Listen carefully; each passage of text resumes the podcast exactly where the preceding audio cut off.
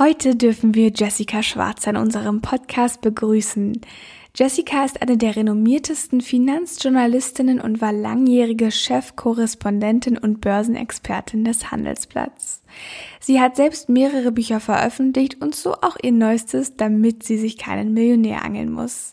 Und damit du das nun zwangsweise auch nicht tun musst, besprechen wir heute alles rund um das Thema Aktien und ETFs. Wie öffnest du ein Depot? Was ist der Unterschied zwischen ETFs und Fonds? Wie geht Risikostreuung und wie findest du deine Anlagestrategie? All das und vieles mehr erfährst du jetzt.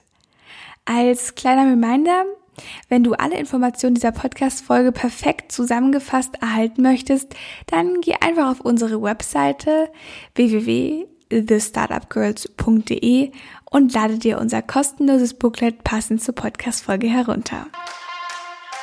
Werdet Moneyfit mit den Startup Girls. Willkommen in unserem Finanzspecial, in dem wir euch fit machen für den Einstieg in euren persönlichen Vermögensaufbau.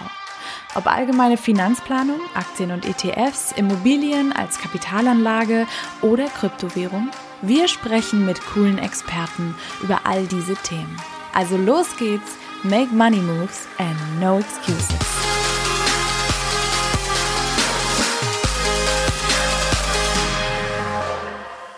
Hallo und herzlich willkommen zurück in unserem Podcast. Wir freuen uns heute ganz besonders über unseren heutigen Gast, über Jessica Schwarzer.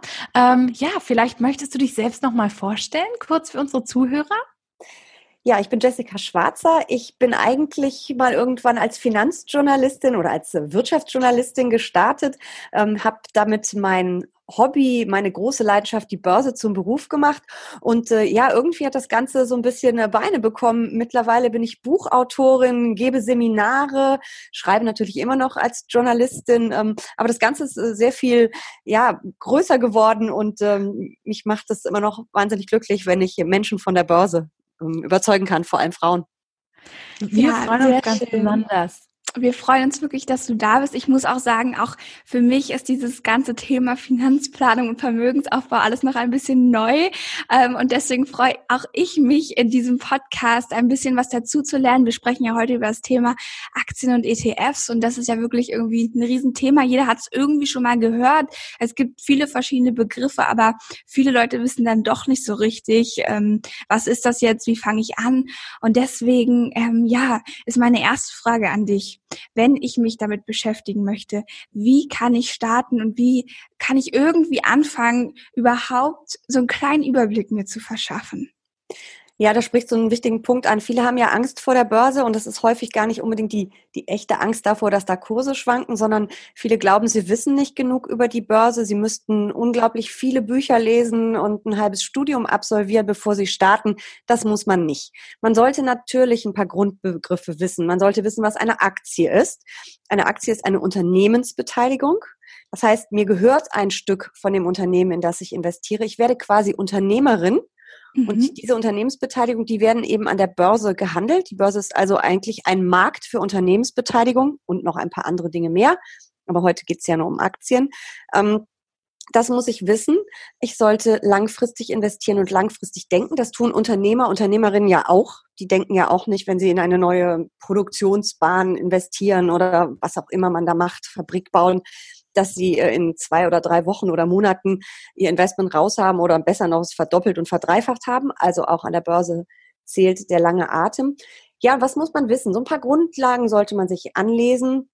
Man kann sich natürlich auch Podcasts anhören. Man kann sich äh, jede Menge in Social Media anschauen, anhören, ansehen.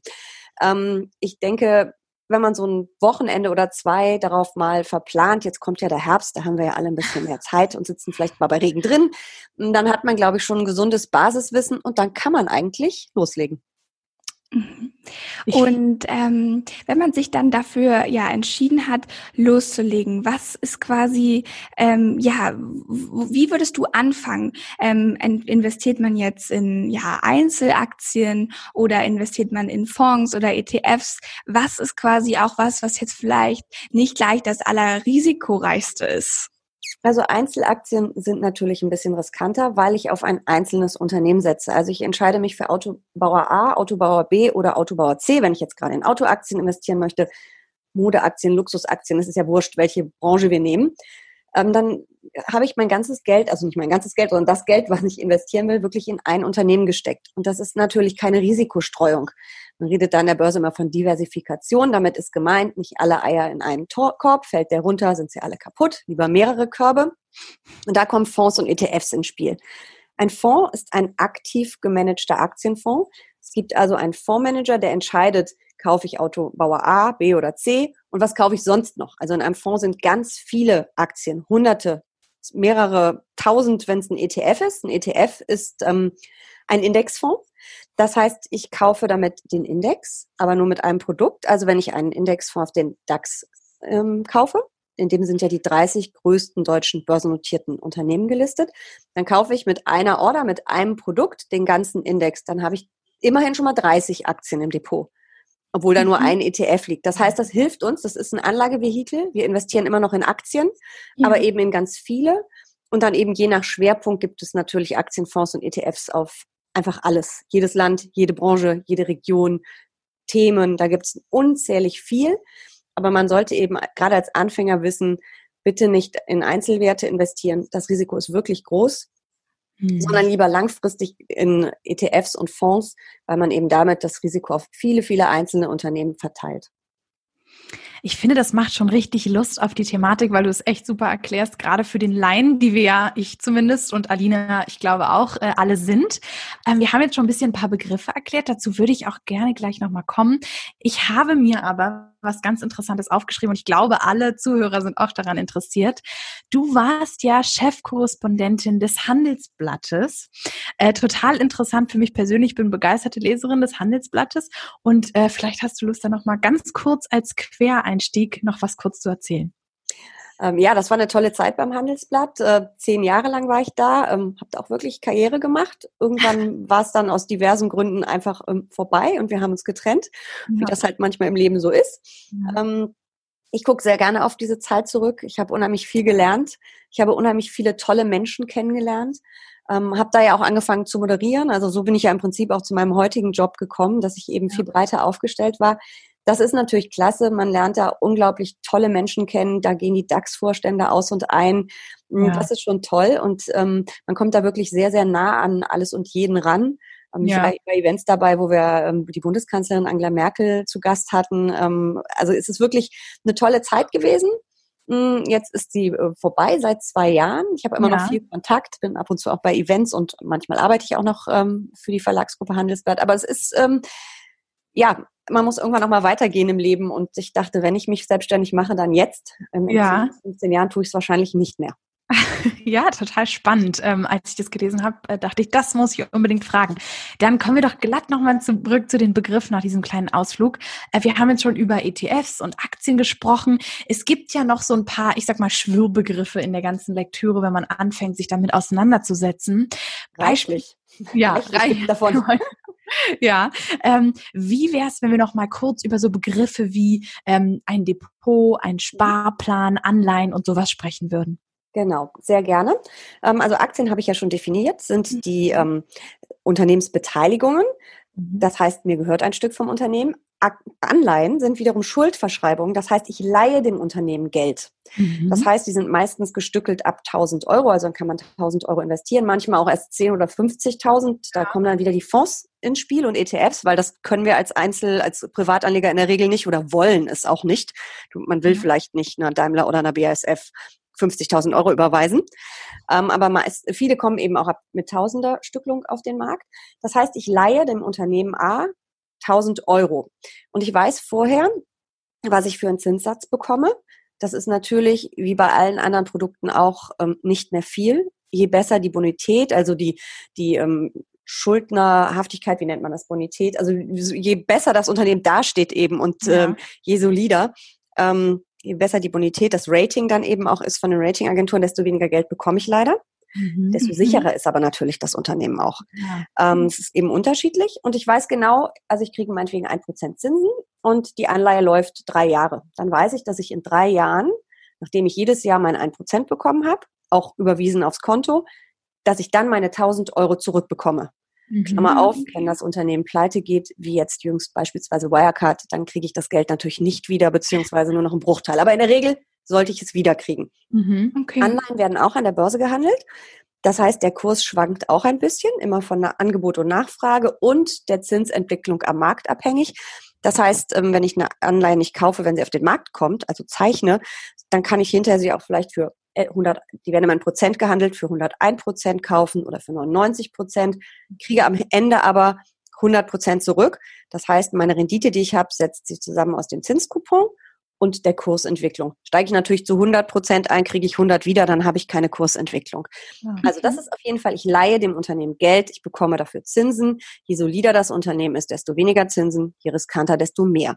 So, und Aktien wiederum eben haben, ähm, sind die Beteiligung, da habe ich Kursentwicklung, Angebot und Nachfrage, wie auf dem Markt, bestimmen eben auch da die Kursentwicklung.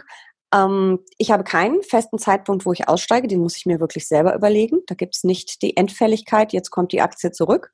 Wenn ich Glück habe oder wenn das gut läuft, kriege ich eine jährliche Dividende. Das heißt, die Gewinne werden an die Aktionäre ausgeschüttet. Bei den DAX-Unternehmen sind das im Augenblick so im Schnitt drei Prozent, aber im Schnitt wohlgemerkt. Es gibt bessere und schlechtere, nur dass man das mal gehört hat. Mhm. Es gibt aber Unternehmen, die gar nichts ausschütten, weil sie es einfach reinvestieren. Das ist dann Unternehmenspolitik. Okay. So, welchen Begriff wolltest du noch? Mhm. Ich habe da noch mal eine Zwischenfrage. Mhm, bitte. Ähm, woher weiß ich, ähm, ob das Unternehmen Dividenden ausschüttet oder nicht? Weiß ich das schon vorher, bevor ich mein Geld anlege? Oder kann das Unternehmen das quasi immer flexibel entscheiden? Also ich weiß, wie die Dividendenpolitik und die Ankündigung zum Zeitpunkt meines Kaufs ist. Das sehe ich bei den Online-Brokern, bei ähm, auch der Handelsblattseite, bei OnVista. Überall kann ich mir das angucken. Da gibt es wunderbare Tabellen mit Kennzahlen und da steht drin, wie viel in Euro und Cent gezahlt wurde zuletzt und wie hoch die Dividendenrendite. Das berechnet sich dann eben aus Kurs und ähm, und Dividende, wie hoch die war in Prozent. Mhm. Es gibt eine Schätzung fürs nächste, übernächste und manchmal sogar drei Jahre voraus. Mhm. Aber es ist natürlich so, das ist ja eine Gewinnausschüttung und wir wissen ja nicht, wie der Gewinn sich genau entwickelt. Also ja. es kann sein, dass ähm, er sich besser entwickelt und das Unternehmen sagt, Mensch, da können wir ja 10 Cent mehr zahlen. Gibt es eben nicht drei Euro, sondern drei Euro. zehn. Sowas kommt an der Börse super an, wenn das ähm, bekannt gegeben wird. Aber in Zeiten von Corona haben viele Unternehmen auch gesagt, na, wir behalten das Geld mal lieber auf dem Konto, wer weiß, was da noch kommt. Mhm. Ähm, und haben, obwohl sie im vergangenen Jahr gut verdient haben und sie schütten ja dann Anfang 2020 aus für 2019, trotzdem gesagt haben, hm, wir setzen mal aus oder wir kürzen. Das kann auch passieren, wenn es nicht gut läuft. Ähm, okay. Das kann dir immer zwischendurch passieren aber du hast auf jeden Fall den Blick in die Vergangenheit und es ist ganz häufig so, dass Unternehmen ähm, eine strikte Dividendenpolitik verfolgen. Das ist eben nicht gut für den Aktienkurs, wenn du deine Dividende ständig kürzt. Deswegen versuchen die, die eigentlich stabil zu behalten oder sogar ein bisschen immer anzuheben. Aber du hast keine hundertprozentige äh, Garantie dafür. Mhm. Anders als eben bei den Anleihen, den Zinsen, da weißt du, was du kriegst. Ah, okay. Okay, spannend. Äh, Habe ich jetzt schon richtig viel gelernt innerhalb von den fünf Minuten. Ich glaube, ähm, mir sind dafür die Begriffe wieder eingefallen. Depot und Sparplan wolltet ihr noch. Genau, ja, wollte ich gerade dir nochmal sagen. Ja. Genau. Also ein Depot, äh, das brauche ich, bevor ich an der Börse aktiv werde. Mhm. Egal, ob ich Aktien oder Anleihen kaufe, Fonds oder ETFs, ich brauche ein Depot. Das ist quasi das, wo das verwaltet wird, wo es hingebucht wird, was ich gekauft habe. Mhm. Das kann man, wenn man noch bei seiner Filialbank ist, da eröffnen. Ich würde aber raten, sich unbedingt Depotvergleiche im Internet anzuschauen, weil die Filialbanken da relativ teuer sind. Mhm. Und äh, viele Online-Broker bieten eben Depots ähm, zum Nulltarif an. Ähm, es geht dann natürlich auch um die Handelsgebühren, die natürlich fällig werden. Die sind auch sehr unterschiedlich. Also es lohnt sich, das mal Broker-Vergleich ist da eine Webseite anzuschauen. Mhm. Wer da gut ist und wer da schlecht ist, wer besonders teuer ist, weil natürlich alle Kosten, die ich vermeiden kann, sind gut für meine Rendite am Ende. Ähm, das Depot eröffnet man dann und dann kann man da wie in einen Kontoauszug jederzeit reingucken und sieht dann eben die fünf, äh, fünf Aktien von Autobauer A und die drei Aktien von Luxuskonzern B und man sieht, für wie viel man sie gekauft hat, ähm, wie der aktuelle Stand ist, wie viel mhm. prozentual sich da verändert hat seit Kauf und eben aktuell. Ähm, und das braucht man auf jeden Fall, weil eben da wirklich ähm, alles, was wir gekauft haben, hingebucht wird. Es gibt keine Papieraktien mehr, die es früher mal gab. Also euch wird nichts zugeschickt oder in irgendein Tresor gelegt. Das ist alles elektronisch heute. Ja. Und der Sparplan. Genau. Der landet da auch drin. Also es gibt Sparpläne auf einzelne Aktien. Äh, es gibt Sparpläne auf äh, Fonds, also die aktiv gemanagten, wo der Fondsmanager und sein Team hinterstecken. Und es gibt Sparpläne auf ETFs. Das sind wieder die Indexfonds, die also einen DAX oder einen amerikanischen S&P 500 und unzählige andere Indizes abbilden. Wenn ich so einen Sparplan eröffne, brauche ich eben auch das Depot. Und dann kann man das bei den Online-Brokern mit wenigen Klicks machen. Also ich sage als erstes meine Summe. Das geht bei einigen schon ab 10 Euro, bei den meisten ab 25 und ganz wenige haben noch 50 als Einstieg. Okay. Und dann kann man aussuchen, ob man monatlich, zweimonatlich, dreimonatlich, halbjährlich, das ist unterschiedlich, wer da was anbietet. Monatlich bietet aber jeder an. Mhm. Ähm, besparen. Und das passiert, dann suche ich mir aus, worein will ich sparen. Also will ich einen ETF, meinetwegen, wir nehmen jetzt immer den DAX als Beispiel, weil mhm. den kennt jeder. Also ein DAX-ETF suche ich mir dann aus. Welches? Da gibt es ja verschiedene, die aber sich eigentlich alle gleich entwickeln. Mhm. Und dann äh, gebe ich das ein, dass es das ist, was ich möchte. Und dann land, vielleicht möchte ich den S&P 500, das ist eben der breite amerikanische Markt, noch dazu. Und dann sage ich 50 Euro ist mein Sparplan, das sind meine beiden Indizes, mit in den einen 25 Euro, in den anderen 25 Euro. Und das mhm. läuft einfach vor sich hin und mhm. wird dann immer jeden Monat in mein Depot gebucht. Das Tolle daran ist, man muss nicht drüber nachdenken, wann kaufen, wann nicht. Ihr habt bestimmt alle mitgekriegt den Corona-Crash. Da ist der DAX mhm. innerhalb von vier Wochen um 50, 40, mhm. Entschuldigung, 40 Prozent abgeschmiert. Ja. Andere Börsen haben sie bisschen besser gehalten, aber es war insgesamt eine Katastrophe. In der mhm. Zeit zu überlegen, kaufe ich, kaufe ich nicht, ist als Anfängerin total schwierig. Ja. Und äh, so ein ETF-Sparplan läuft da einfach durch. Mhm. Und das Schöne ist halt, ähm, dadurch, dass der immer am selben Tag ausgeführt wird, du brauchst nicht drüber nachdenken, wann, aber ähm, wenn du zum Beispiel einen ETF kaufst, was 100 Euro wert ist und du hast einen Sparplan mit 100 Euro, kriegst du einen Anteil. Ähm, verdoppelt sich der Kurs des ETFs innerhalb von ein paar Monaten, dann kriegst du für deine 100 Euro natürlich nur noch einen halben Anteil. Hast du aber einen Absturz an der Börse und er halbiert sich, dann kriegst du zwei Anteile. Also das heißt, du hast so einen gleitenden Durchschnitt. Du kaufst ähm, halt weniger Anteile, wenn es teuer ist, und mhm. viele Anteile, wenn es billig ist. Und das ja. gibt einen Durchschnittseffekt. Und du würdest es auf dem Markt ja genauso machen. Du kaufst ja nicht die teuersten Kartoffeln, sondern doch lieber die billigsten und dafür ein paar mehr. Und ähm, so funktioniert ein Sparplan. Und das kann man auf ETFs machen, das kann man auf ähm, eben Fonds machen. Einzelaktien, wie gesagt, geht, aber ich bin da nicht so ein Fan, weil da geht wirklich die Risikostreuung bei drauf und das ist eigentlich schade. Ja, okay. Jetzt haben wir schon viel als Einstieg gehört. Ähm, wenn man sich jetzt für eine Strategie entscheiden soll, es gibt ja irgendwie zigtausende Anlagestrategien. Wie können wir da jetzt mal ganz kurz irgendwie einen kleinen Einstieg äh, für die Leute schaffen, was es gibt und wie man auch selber da irgendwie was findet, womit man sich wohlfühlt? Ähm, es geht ja auch immer viel darum, dass man irgendwie ja, sich selber damit wohlfühlt, nachts ruhig schlafen kann. Und ähm, was ist da vielleicht irgendwie so ein bisschen dein Tipp und vielleicht ein kleiner Überblick über diese Thematik? Das ist ein super wichtiges Thema. Also erstens dieses ruhig schlafen können und zweitens die Strategie. Es gibt unglaublich ausgefeilte Strategien. Ähm, das versteht dann irgendwann kein Mensch mehr. Ähm, so ausgefeilt sind die. Und es gibt einige einfache.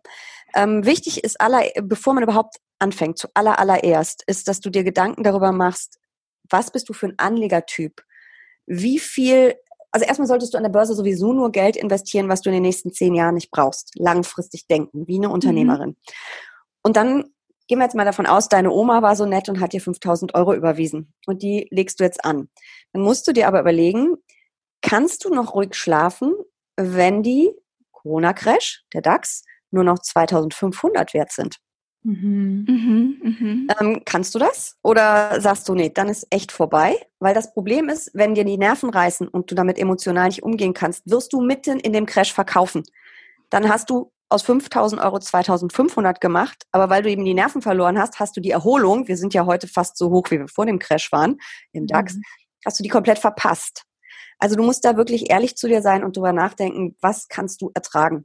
Mhm. Und äh, vielleicht kannst du nur 1000 Euro vertragen. Man kann das Stop-Loss-Kurse setzen, dann wird automatisch verkauft an einer bestimmten Stelle. Aber nichtsdestotrotz muss man da mal drüber nachdenken, was man da für ein Typ ist. Ist man mega ängstlich oder ist man risikobereit? Mhm. Das hat natürlich immer auch mit der Anlage, mit dem Anlagehorizont zu tun. Wenn du 30 Jahre anlegst, weil du für das Alter sparst, ähm, dann kannst du das alles ganz anders und ganz ähm, relaxed sehen. Dann wirst du diese ganzen Crashs immer aussitzen können bei fünf Jahren eben nicht. Deswegen würde ich zehn empfehlen. Also es geht erstmal darum, wer bist du, was hast du für ein Anlageziel auch, ganz mhm. wichtig, mhm. und Anlagehorizont, was sich ja so ein bisschen bedingt jetzt. Rente ist dann eben langer Anlagehorizont. Ja. Mm, ja, und dann kommen wir an die Strategie. Wenn man mit kleinen Summen anfängt, muss man sich da keine riesigen Gedanken über eine ausgefeilte Strategie machen. Dann denkt man einfach nur darüber nach, wie viel Prozent Aktien, wie viel Prozent Anleihen oder will ich Geld auf dem Tagesgeldkonto liegen lassen und nur einen Teil in Aktien investieren. Das mhm. reicht dann als Strategie. Wichtig ist mir aber, dass ihr eben das Risiko breit streut. Das heißt, über viele Einzelaktien, über viele Branchen. Man kann ja auch, ich hatte jetzt Auto immer als Beispiel, man kann ja auch einen Automobilfonds kaufen, dann ist da lauter mhm. Auto- und Autozulieferer drin, ist man aber wieder von einer Branche abhängig. Mhm. Also würde ich sagen, kauft was breit gestreutes, viele Branchen, am besten auch noch viele Länder. Und dann mhm. ist man immer ganz schnell bei einem global anlegenden Aktienfonds. Die findet man über die Suchen auf den Seiten von Banken. Oder, und dann muss man sich die natürlich sehr genau angucken, weil die sind nicht so leicht miteinander vergleichbar, weil jeder Fondsmanager hat eine andere Strategie. Oder man landet eben beim Index und das ist dann der MSCI World. Da sind alle Industrienationen, die Aktien aus den Industrienationen drin. Es sind, ich glaube, über 1000, also riesig mhm. viele äh, weiß die genaue Summe jetzt gerade nicht, aber es sind ganz, ganz viele und äh, ganz viele Länder. Man muss allerdings wissen, sehr hoher US-Anteil, aber das ist eben der größte Kapitalmarkt der Welt. Mhm. Und dann kann man eigentlich schon anfangen, dann sagt man, okay, MSCI World, dann schaue ich mir an, welches ETF, welcher ETF und schon ist der Sparplan abgeschlossen. Also das ist relativ einfach.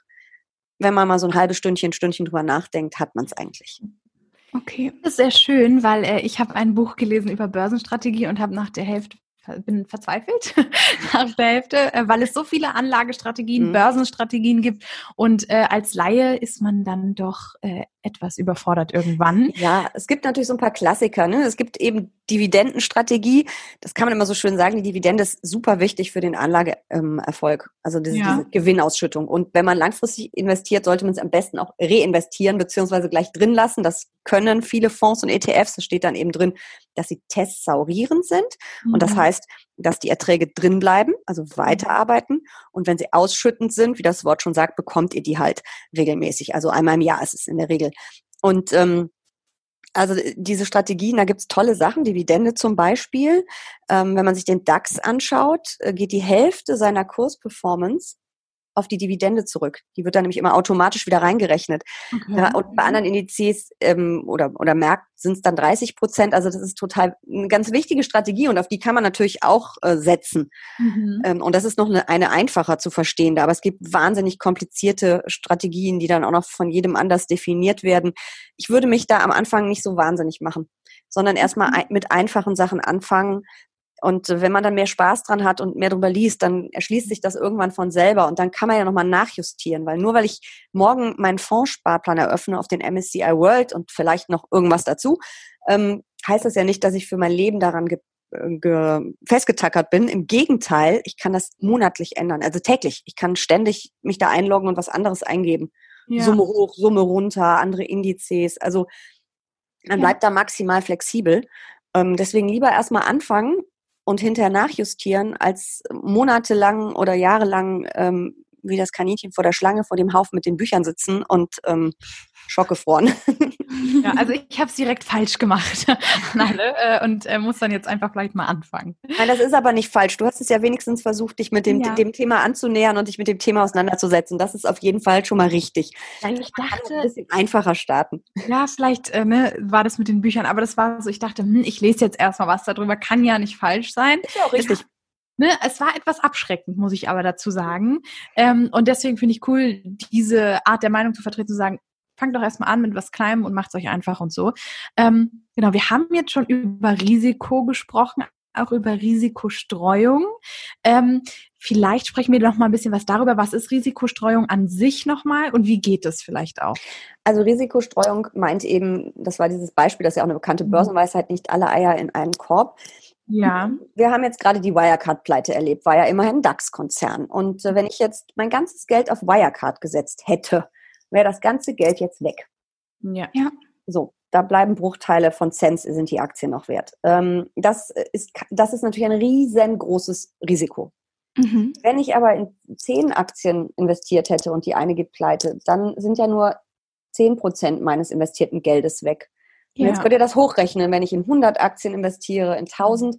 Nur wenn ich in 100 Einzelaktien investiere, wird das ja fürchterlich unübersichtlich in meinem Depot. Es wird auch eine ziemlich teure Veranstaltung, weil ihr bei jeder Order Gebühren zahlt. Ja. Also wähle ich lieber einen Fonds. Da macht es der Fondsmanager für mich mhm. und hat mhm. hoffentlich keine 10% Wirecard im Fonds. Oder ähm, ich nehme eben einen Indexfonds. Im DAX hatte Wirecard, glaube ich, zwei oder drei Prozent Anteil, relativ klein. Also okay. das war gar nicht so ein großer Schaden, was da passiert ist. Ähm, aber da sieht man eben auch die Risikostreuung, ja, wie, mhm. wie die wirkt. Das war halt, natürlich hat das ein paar Punkte gekostet im DAX, aber eben nicht äh, richtig, richtig viel. Ja. Und äh, das ist Risikostreuung. Und ähm, es läuft ja nicht jede Branche immer gleich gut. Es läuft nicht jedes Land immer gleich gut. Also zum Beispiel im Augenblick nach der Corona-Krise, die chinesische Wirtschaft läuft schon wieder viel besser als alle anderen Volkswirtschaften. Was daran liegt, bei denen hat es angefangen mit der Krise. Die sind auch zuerst wieder rausgekommen aus dem mhm. Lockdown und aus der Krise und erholen sich schon wieder. Andere Länder hinken nach. Es ist also ganz schön, wenn man auch China im Depot hat. Ja. Was man bei einem globalen Aktienfonds hat und nicht nur Deutschland oder nur die USA. Das ist halt ähm, einfach wichtig, dass man es ähm, gut streut. Und man sollte auch nicht nur Aktien im Depot haben. Aktien sind langfristig die erfolgreichste Anlageklasse überhaupt. Sechs mhm. bis acht Prozent pro Jahr. Das schafft nichts anderes. Mhm. Aber es gibt eben Jahre, wo es auch mal 20, 30 Prozent abwärts geht. Das wird wettgemacht langfristig im Durchschnitt, aber es gibt sie. Und das ist natürlich Murks, wenn ihr genau dann Geld braucht, wenn es gerade runtergegangen ist und ihr dann verkaufen müsst. Ja. Deswegen ähm, auch ein paar andere Anlageklassen. Ich meine, dass man Notgroschen auf dem Tagesgeld liegen, Geldkonto liegen haben sollte, ist sowieso der erste Schritt, bevor ich erst investiere. Aber dass man dann vielleicht auch ein paar Anleihen beimischt, besser auch dann über Fonds und ETFs. Gleiche Problem mit der Risikostreuung wieder. Mhm. Ähm, und dass man vielleicht auch mal über Immobilien nachdenkt und das muss ja, es gibt ja auch Immobilienfonds, es muss ja keine Immobilie sein, die ist ja auch wieder viel zu teuer, da muss ich zu viel ja. Geld investieren. Also, dass man da einfach sich ein paar Gedanken drüber macht, weil in einer Krise, in einem Crash wird eben nicht jede Anlageklasse gleich stark getroffen. Mhm, ja. Dann hat man eben irgendwie eine Anlageklasse, wo gerade Land unter ist, da guckt man dann am besten gar nicht so genau hin. Und bei einer anderen läuft's noch und dann gleicht sich das im Depot auch so ein bisschen aus. Und das ist auch mit Risikostreuung gemeint. Mhm. Das finde ich richtig gut. Das hat das Wort Risikostreuung äh, auch nochmal für mich so sehr vertieft, weil ähm, am Anfang saß ich mal dann bei, was ist eigentlich jetzt diese verflixte mhm. Risikostreuung? Und Risiko und Streuung, klar, man, man versucht sich das so ein bisschen zusammenzureiben, äh, aber ähm, so thematisch das jetzt nochmal erklärt zu bekommen, finde ich super. Danke. Man dafür. muss ja ein bestimmtes Risiko auch eingehen, um, äh, um Chancen zu haben, weil so ist es ja. nun mal in Kapitalmärkten keine Chance ohne Risiko. Ja, also wenn ich in Aktien investiert und dieses Risiko eines Crashes eingeht, kriegt die sechs bis acht Prozent Rendite im Jahr auch nicht langfristig. Ja, also ja. die gibt's auf Sparbuch nun mal nicht. Ja. Also wir haben jetzt schon ähm, ja viel über so ein paar Begriffe, zum Beispiel den DAX oder so gesprochen. Wie setze ich mich jetzt damit auseinander, in was ich jetzt letztendlich investieren möchte? Also sage ich jetzt, okay, wir haben jetzt schon drüber gesprochen, dass wir in ähm, Fonds und ähm, nicht in Einzelaktien investieren wollen, gerade wenn wir starten. Aber wie äh, differenziere ich jetzt vielleicht für mich hm, nehme ich jetzt den oder nehme ich jetzt das? So wie, da muss ich ja auch so ein bisschen dann doch vielleicht Vorwissen haben, ähm, dass ich mich dann halt auch wieder damit wohlfühle. Also als Beispiel hatte ich jetzt aufgeschrieben, investiere ich jetzt zum Beispiel in Apple oder in Samsung? So, mhm. wie, wie gehe ich da ran? Weder noch, du kaufst ja einen Technologiefonds. Ja, oder genau. ETF. Das haben wir schon beantwortet. Genau. Ja. Ähm, ja, also man kann das eigentlich in so ein paar einfachen Schritten machen. Also erstmal ist natürlich diese Strategieentscheidung und wie viel will ich investieren investieren und wie hoch darf das Risiko sein. Also wenn wir das jetzt alles geklärt haben und sagen, jetzt sollen 5000 Euro in Aktien, mhm. dann, ähm, ob das jetzt die Hälfte deines Vermögens ist oder das Ganze, das ähm, blenden wir jetzt mal aus. Also ich habe jetzt diese 5000 Euro und die sollen in Aktien fließen. Dann muss ich mir jetzt erstmal überlegen, also die erste Frage Anlageklasse habe ich mir schon beantwortet, Aktien. Aber in welche Aktien? Jetzt will ich natürlich ähm, global investieren oder zumindest breit streuen, vielleicht nicht global. Jetzt kann ich mir überlegen, und das ist so ein bisschen eigene Einschätzung und vielleicht auch ein bisschen Zeitung lesen, ein bisschen googeln. Ähm, soll es die ganze Welt sein? Nur die Industrienationen? Soll es nur USA sein? Ähm, soll es nur Europa sein?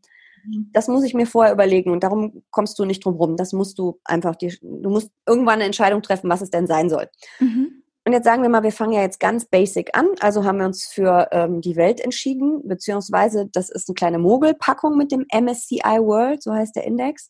weil das nur Industrienationen sind. Die aufstrebenden Schwellenländer fehlen, dann müsstet ihr den MSCI Emerging Markets noch dazu kaufen. Kann man ja machen. Es gibt auch noch einen MSCI All Country World, da ist dann alles drin. Mhm. Ähm, das ist dann wirklich die Welt.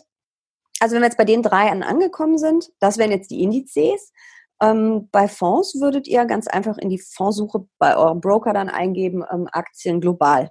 Mhm. Okay. So, bei den ETFs würdet ihr entweder auch nach Aktien global suchen, dann kommen diese ganzen MSCI-Indizes, oder ihr kennt den Index schon, weil ihr einfach wisst, der heißt so, dann gebt ihr den ein. So, und dann ist die nächste Frage, hm, wenn ich ja jetzt mich für ein Produkt entschieden habe, gerade bei den Indizes, aber auch bei den aktiven Fonds gibt es beides ähm, häufig, möchte ich thesaurierend, also die Erträge bleiben drin und arbeiten weiter für mich, oder mhm. möchte ich ausschütten? Das heißt, ich kriege mindestens einmal im Jahr eine kleine Summe aufs Konto. Die Entscheidung treffen. Und dann ist es ganz wichtig, auf die Kosten zu achten. Ich habe ja vorhin schon mal gesagt, Kosten, mhm. Kosten, Kosten, Rendite quasi. Ja. Dass ihr dann schaut bei den ETFs, welcher ist vielleicht der günstigste, ähm, auch bei den aktiven Fonds, die sind in der Regel sowieso teurer als ETFs. Klar, da ist ein ganzes Fondsmanager-Team dran und mhm. analysiert mhm. und tut und macht, während ja beim Index einfach nur ganz, man kann fast sagen, faul, äh, der Index nachgekauft wird, den irgendein Indexanbieter eben konzipiert hat. Ähm, das wäre dann nochmal so das Ding, auf die Kosten zu gucken und dann habt ihr im Prinzip schon euer ETF oder euren Fonds gefunden. Aber mit welchem Kapital sollte man denn starten? Also früher hat man immer gesagt, man sollte nicht mit zu wenig Geld starten, also nicht zu wenig in Einzelpositionen setzen, auch weil es so unübersichtlich im Depot wird. Ähm, wir hatten ja jetzt mal gesagt, wir haben unsere 5000 Euro und die kann man mhm. natürlich ähm, in breitstreuenden Fonds investieren oder vielleicht auch in zwei. Man muss ja, ja, nicht nur einen kaufen oder zwei ETFs, also zum Beispiel dann eben auf Emerging Markets und World. Ja. Ähm, das, ich würde immer sagen, so mit 1.000, 2.000 Euro kann man eine Einzelposition kaufen, wobei mhm. ich bei mhm. Einzelpositionen jetzt nicht Einzelaktien meine, sondern die aber natürlich auch, sondern eben einzelnen Fonds, einzelnen ETF. Mhm. Und ähm, bei Fondssparplänen und ETF-Sparplänen, da geht's eben wirklich bei einigen schon ab 10 Euro pro Sparrate. Mhm. Und dann nach oben ist da nichts offen. Also ihr könnt auch 100, 200, 300 ja. investieren. Ja. Oder mehrere Sparpläne aufmachen. Wichtig ist dabei, auf die Kosten zu achten, weil es gibt natürlich einmal Börsenkosten, die sind immer gleich, also von Börse zu Börse ein bisschen unterschiedlich, aber vergleichbar. Mhm. Aber es gibt eben bei Filialbanken ganz andere ähm, ganz andere Kostenstrukturen als bei Direktbanken. Und da sollte man schon drauf gucken. Und da gibt es eben auch diese Rechner auf den Seiten von Brokervergleich und Co., wo man einfach eingeben kann, ich suche eigentlich einen Broker für günstige Sparpläne oder vielleicht aber auch für günstige Einzelorders. Vielleicht möchte ich keinen Sparplan, sondern möchte alle paar Monate in, in Fonds und ETFs eine größere Summe investieren. Mhm. Dass man einfach guckt, dass man da einen mit einer günstigen ähm, Kostenquote bringt. Ähm, die Edda Vogt von der ähm, Frankfurter Börse sagt in, äh, in Seminaren immer, eine Order sollte nicht mehr als ein Prozent kosten vom Geld, was man investiert. Mhm. mhm. Das ist so eine Richtschnur. Ähm, kommt natürlich immer ein bisschen darauf an, an welcher Börse man kauft und was für Produkte, aber das sind so, ist so eine Richtschnur. Okay. Ähm, Vorhin haben wir schon mal ganz kurz darüber gesprochen, dass man ja im Nachhinein immer noch mal nachjustieren kann. Man kann sich immer angucken, hey, was mache ich da? Vielleicht haben sich ja auch irgendwie meine ähm, Jobeinnahmen haben sich äh, vergrößert und ich kann jetzt mehr investieren. Wie oft würdest du jetzt jemandem raten, da reinzugucken? Sagen wir jetzt, okay, jede Woche, sagen wir jeden Monat, sagen wir, okay, komm, guck mal alle drei Monate rein, das passt oder vielleicht auch nur einmal im Jahr. Wie oft meinst du, ist es sinnvoll am Anfang? Also je öfter man reinguckt, desto verrückter macht man sich. Ähm, ich bin ja ein großer Fan der Börse vor acht, also der Börsensendung vor der Tagesschau. Die machen einen super Job, ganz toll. Aber was ich immer wieder gruselig finde, ist dann wirklich die DAX-Tafel im Hintergrund, wo der ich natürlich auch gerne Fotos mache. Aber da sehe ich immer den Tagesverlauf. Und wenn ich doch langfristig ähm, investiere, dann ja. ist es mir doch eigentlich egal, wo der DAX am 13.3., 13.9. oder 13. Dezember 2020 gestanden hat und wie die Kurve aussah. Das ist ja. nämlich dieses Verrücktmachen. Und da sind wir die Emotionen im Spiel. Kann ich das aushalten? Kann ich das nicht? Ja. Wenn wir jetzt davon ausgehen, dass wir uns für eine langfristige Strategie entschieden haben und ähm, es ist einfach nur ein Aktiensparplan oder ein Sparplan auf mehrere Indizes, lasst das Ding laufen, guckt da einfach alle paar Monate mal rein oder einmal im Jahr und freut euch. Ja. Verliert ja. bitte nicht die Nerven, wenn es mal nicht so gut läuft gerade, mhm. weil ihr sollt ja langfristig denken. Wenn die Strategie ein bisschen komplizierter ist und man vielleicht sagt, ähm, das wäre so 0815 Depot. Ich habe jetzt gesagt, 50 ähm, Prozent Anleihen, 50 Prozent Aktien. Und davon habe ich 25 Prozent dann eben in, ähm, in Staatsanleihen. Ich kann ja nicht nur Unternehmen Geld leihen, auch Staaten in Staatsanleihen investiert und 25 in Unternehmensanleihen und 25 Prozent in Aktien aus den Industrieländern und 25 Prozent in Aktien aus den Schwellenländern. Dann wird diese Gewichtung, die ich eigentlich haben möchte, im Laufe des Jahres sicher verändern. Einfach ja. weil Aktienkurse sich bewegen, weil Anleihekurse sich bewegen. Und dann gucke ich Ende des Jahres vielleicht rein und sehe, ups, die Aktienmärkte sind super gelaufen. Ich habe auf einmal 60 Prozent Aktien und 40 Anleihen. Aber das wollte ich ja eigentlich nicht. Das ist mir ja eigentlich zu viel. Mhm. So, und dann muss ich handeln. Das nennt man Rebalancing, dass das wieder 50-50 ist. Jetzt kann ich, so mache ich es einmal im Jahr, Mhm. versuchen das über Zukäufe zu machen. Wenn ich genug Geld auf dem Konto habe, kaufe ich halt einfach so viel Anleihe, ETFs, Anleihefonds nach, bis es wieder 50-50 ist. Mhm. Ja. Wenn ich das Geld nicht habe, verkaufe ich ein bisschen was von den Aktien und kaufe mit dem Geld die äh, Anleihen nach. Das ist mhm. natürlich psychologisch ein bisschen schwierig, weil man natürlich Gewinner verkauft und Verlierer nachkauft. Ja. Aber so habe ich dann wieder meine Strategie und mein 50-50. Und ich mache das zum Beispiel, weil ich acht acht sind es, glaube ich, acht Bausteine in meinem Depot habe, mache das immer zwischen Weihnachten und Neujahr, weil da verschiebt sich ordentlich was, auch weil mhm. da ein mhm. paar Sparpläne laufen.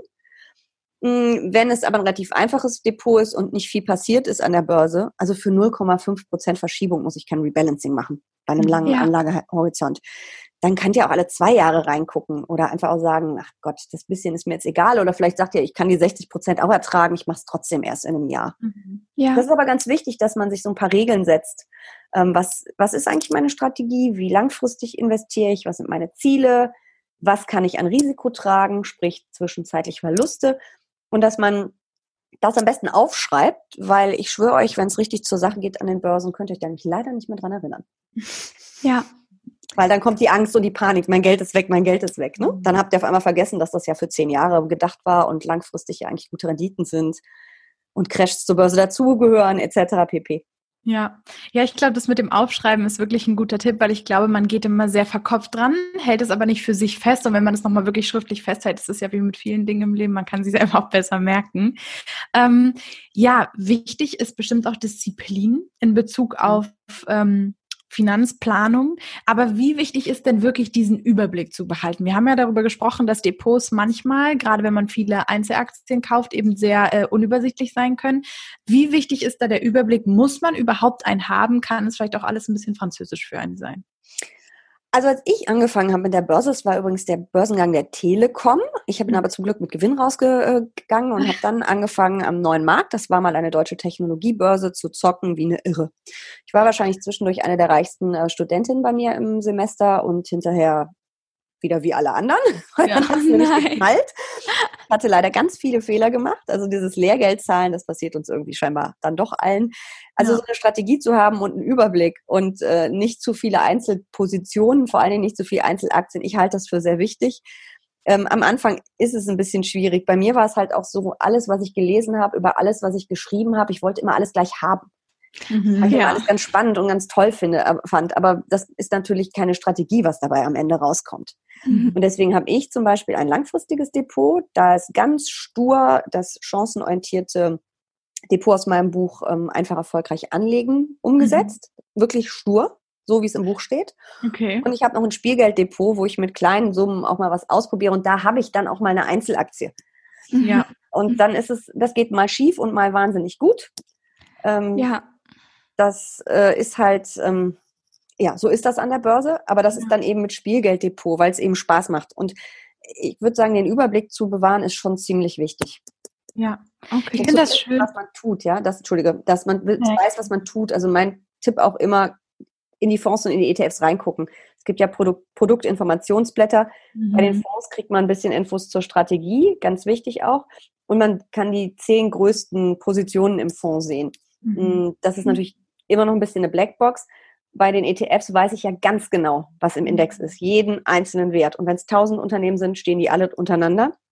Ja. Dass man einfach mal gesehen hat, ähm, zum Beispiel S&P 500, breiter amerikanischer Markt, suggeriert uns ja 500 Unternehmen, mega Risikostreuung. Mhm. Ist aber leider nicht so.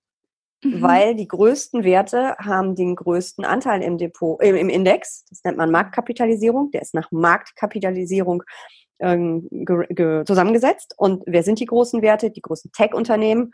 Und mhm. die fünf großen, wir kennen sie alle, Amazon, Apple etc. Mhm. pp., die haben fast 25 Prozent Anteil am S&P 500. Fünf okay. Werte, 25 Prozent. Das muss man einfach wissen, ja. Wer den S&P ja. 500 kauft, hat echt einen hohen Tech-Anteil. Das ist ja gut, im Moment läuft das ja wie die Feuerwehr, mhm. aber man muss es mal gesehen haben. Also noch zusätzlichen Amazon muss man sich nicht ins Depot legen dann. Ja, ja, ja.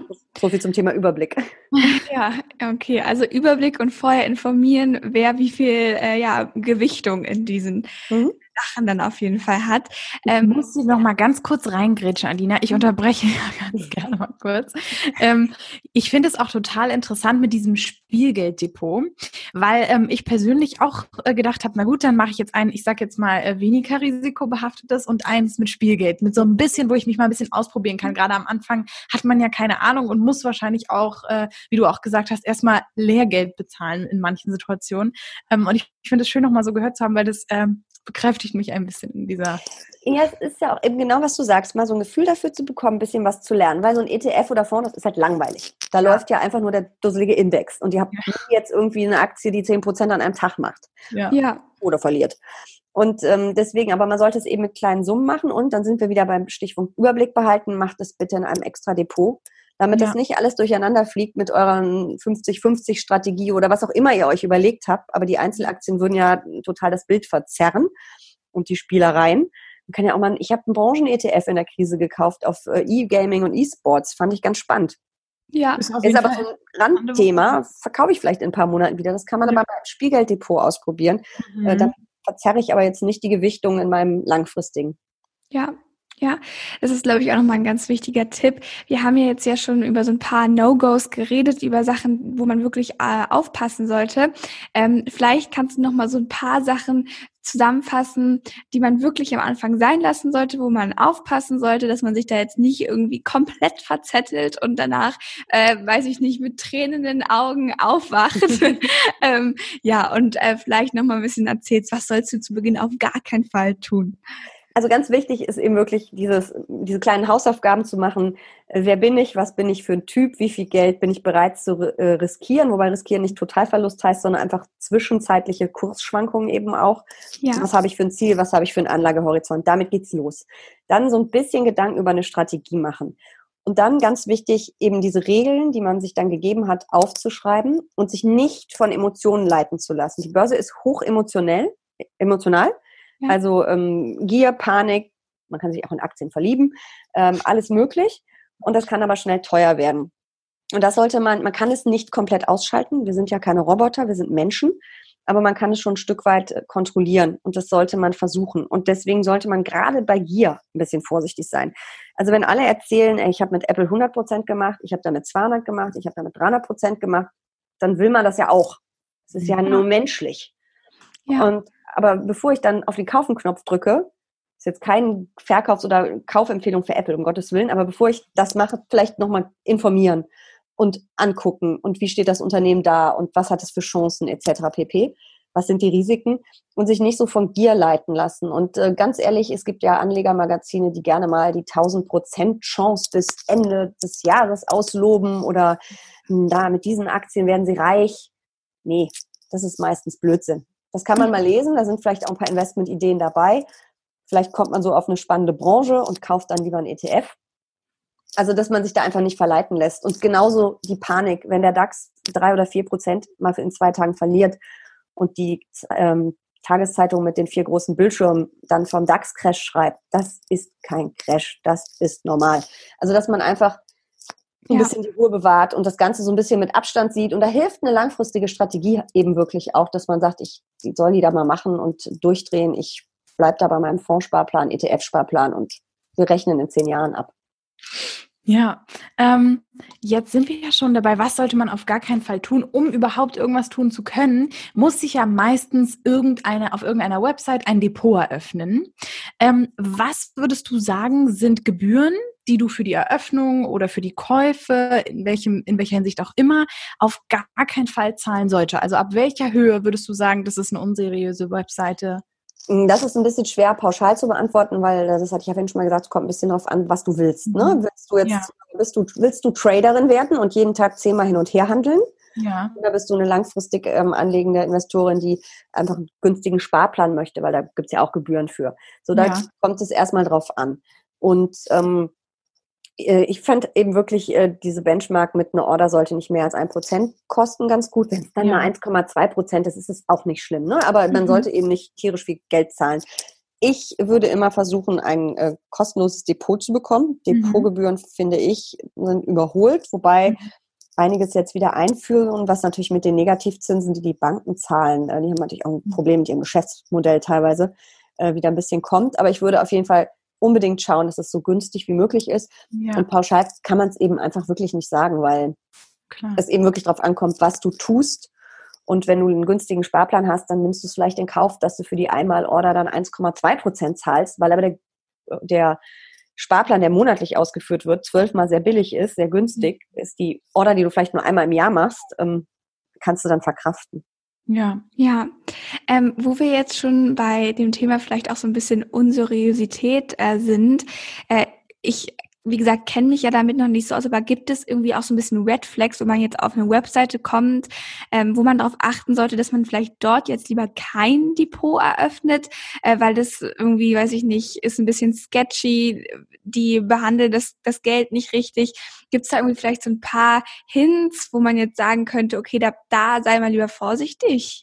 Wir haben ja in der EU und auch in Deutschland eine sehr starke Bankenregulierung und Brokerregulierung und äh, da kann eigentlich nicht viel passieren. Okay. Zudem kommt noch hinzu, dass sowohl die ETFs, also die Indexfonds, als auch die aktiv gemanagten Fonds geschütztes Sondervermögen sind. Das heißt, ähm, wenn Bank A, bei der du dein oder Broker A dein Depot hast, pleite geht, ist das geschützt von der Insolvenzmasse. Das liegt auf einem anderen Konto, das wird woanders verhandelt, äh, verwaltet. Es kann natürlich dauern, dass du vielleicht ja, keine Ahnung, ein, zwei Tage warten musst oder vielleicht auch Wochen, bis du dein Geld bekommst und bis du da wieder rankommst, aber es passiert damit nichts. Okay. Ähm, das äh, geht nicht in die Insolvenzmasse der Bank, ähm, dass dann auf jeden Fall die Kantinenrechnung damit bezahlt wird oder so. Das heißt, dein Geld ist da sehr sicher. Okay. Ja, jetzt sind wir schon fast am Ende. Jetzt wäre natürlich von uns noch die Frage, wir haben jetzt das tolle Interview geführt, wir haben viel Information erhalten, dafür schon mal danke an dich. Ähm, wie könnten sich denn ähm, Personen, die jetzt total interessiert sind, sagen, boah, ich habe da totales Interesse dran, das hat mein Interesse geweckt, ähm, sich weiter informieren mit Büchern oder Podcasts? Hast du da persönliche Lieblinge, wo du sagst, boah, den müsst ihr euch anhören, äh, das ist absolut ein absolutes Muss? Okay, jetzt muss ich natürlich sagen, meine Bücher. ja, also ähm, ich habe ja ein Frauenfinanzbuch geschrieben, ähm, was aber nicht nur um Börse geht, sondern äh, vorher ansetzt. Da geht es also wirklich um Finanzen komplett, auch Versicherungen, Altersvorsorge, aber Schwerpunkt Börse. Ja. Also ein bisschen Money Mindset. Das heißt, äh, damit sie sich keinen Millionär angeln muss. Aber das wäre halt so. Ich auch gelesen als kleiner Hint für die Community. Und wie hat es dir gefallen? ja, sehr gut. Also es war auch wirklich aber das erste Finanzbuch, was ich hier irgendwie angefasst habe, was ich hier gelesen habe. Und äh, ja, mir hat sehr geholfen, zumindest mal irgendwie einen kleinen Überblick zu bekommen und so ein paar Begriffe für mich. Ah, okay, das ist das und das bedeutet äh, das und ähm, deswegen. Und ich finde auch wahnsinnig interessant, muss ich dazu sagen, den ersten Teil, den du geschrieben hast, all, alle möglichen, ja, die ganzen Übersichten über den Gender Pay Gap, ähm, wo wirklich erläutert wird, was passiert bei Frauen und Männern, wie ist die unterschiedliche Bezahlung. Und da waren sehr viele Sachen dabei, die ich so noch nicht wusste, auch teilweise erschreckende Zahlen. Deswegen gibt's von mir auf jeden Fall eine Book Recommendation. Ja, danke. Nee, aber man muss echt Gas geben als Frau. Also wir sind da hinten da echt hinterher und deswegen ist es auch so wichtig, dass wir dann gerade äh, die Börse für uns entdecken, wo es eben die besten Renditen gibt. Ähm, ja. Ich habe noch vier andere Börsenbücher geschrieben, da geht es dann wirklich nur um Börse. Ähm, es gibt natürlich noch eine ganze Reihe andere gute Börsenbücher. Ich schreibe meine ja immer so, dass sie jeder versteht und lieber ein bisschen anekdotisch, weil ich glaube, mit Kennzahlen euch totzuschlagen, erstens können das wahrscheinlich andere besser und ich habe da auch das Problem, dass ich das nicht so rasend gerne lese. Mhm. Äh, wer auch schöne Bücher geschrieben hat über ähm, Geldanlage und auch eben ETFs und wie man damit Depots aufbaut, ist Gottfried Heller. Mhm. Das ist ein, ähm, nennt man das eigentlich dann ehemaliger Vermögensverwalter, wenn er schon im Ruhestand ist, wahrscheinlich. Er ist Anfang 80, schätze ihn sehr. Okay. Er hat wirklich tolle Bücher geschrieben. Ähm, das ist äh, die Revolution der Geldanlage ist, glaube ich, das Neueste. Und dann gibt es noch der einfache Weg zum Wohlstand. Also die sind beide auch super. Ähm, dann haben natürlich einige ähm, Mädels in letzter Zeit auch zur Feder gegriffen. Claudia Müller, Finanzen, Freiheit, Vorsorge finde ich auch klasse. Also es gibt schon einiges, ähm, was man lesen kann und was wirklich so ist, dass es jeder versteht. Ähm, mhm. Was ich auch immer toll finde, mal ähm, ein Buch über oder von André Costolani zu lesen. Okay. Er ist seit 20 Jahren tot, hat uns aber, das war übrigens der beste Freund von äh, Gottfried Heller, hat uns aber jede Menge Börsenweisheiten hinterlassen, äh, die unheimlich gut Börse erklären. das schönste Buch ist, glaube ich, finde ich, äh, die Kunst über Geld nachzudenken.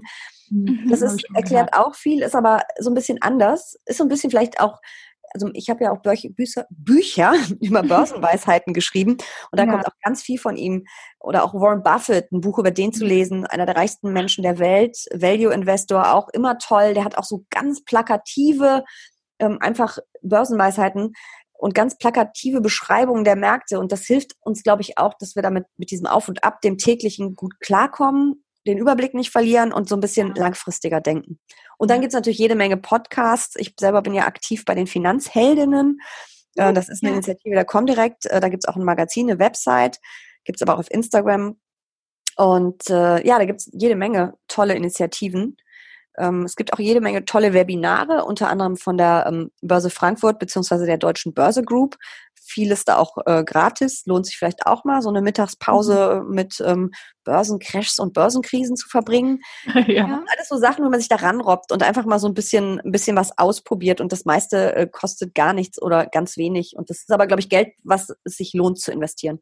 Ja, absolut. Ja, liebe Jessica, vielen Dank für diese Podcast-Folge. Ich glaube, dass einige Leute sehr viel jetzt auf Informationen bekommen haben. Ein super Einstieg meiner Meinung nach ähm, hast du hier für uns gemacht. Ähm, vielen, vielen Dank wirklich. Ich freue mich da sehr drüber. Ich glaube, auch Lena und ich konnten einige Absolut. neue Dinge mitnehmen. Ja. Und ähm, ja, ja, jeder, der jetzt ähm, unbedingt mehr möchte, ma hören, machen, tun möchte und vielleicht sogar weiblich ist, sollte auf jeden Fall äh, in deinem, ich glaube, neuesten Buch auf jeden Fall mal bei Amazon vorbeischauen, damit sie sich keinen Millionär angeln muss. Ja. Ähm, und wir verlinken das alles unten in den Show Notes. Da findet genau. ihr die ganzen Links dazu, könnt darauf klicken und dann könnt ihr ähm, ja alles, worüber Jessica gerade nochmal gesprochen hat, euch anschauen, euch mit beschäftigen und dann natürlich auch ja ausprobieren. Genau. Dann würde ich sagen, werden wir jetzt alle ähm, mal ein bisschen aktiver, was unsere Finanzplanung angeht und würde sagen, Fall. don't forget, make moves and no excuses. Bis zum nächsten Mal, Lieben. Danke euch. Danke. Tschüss.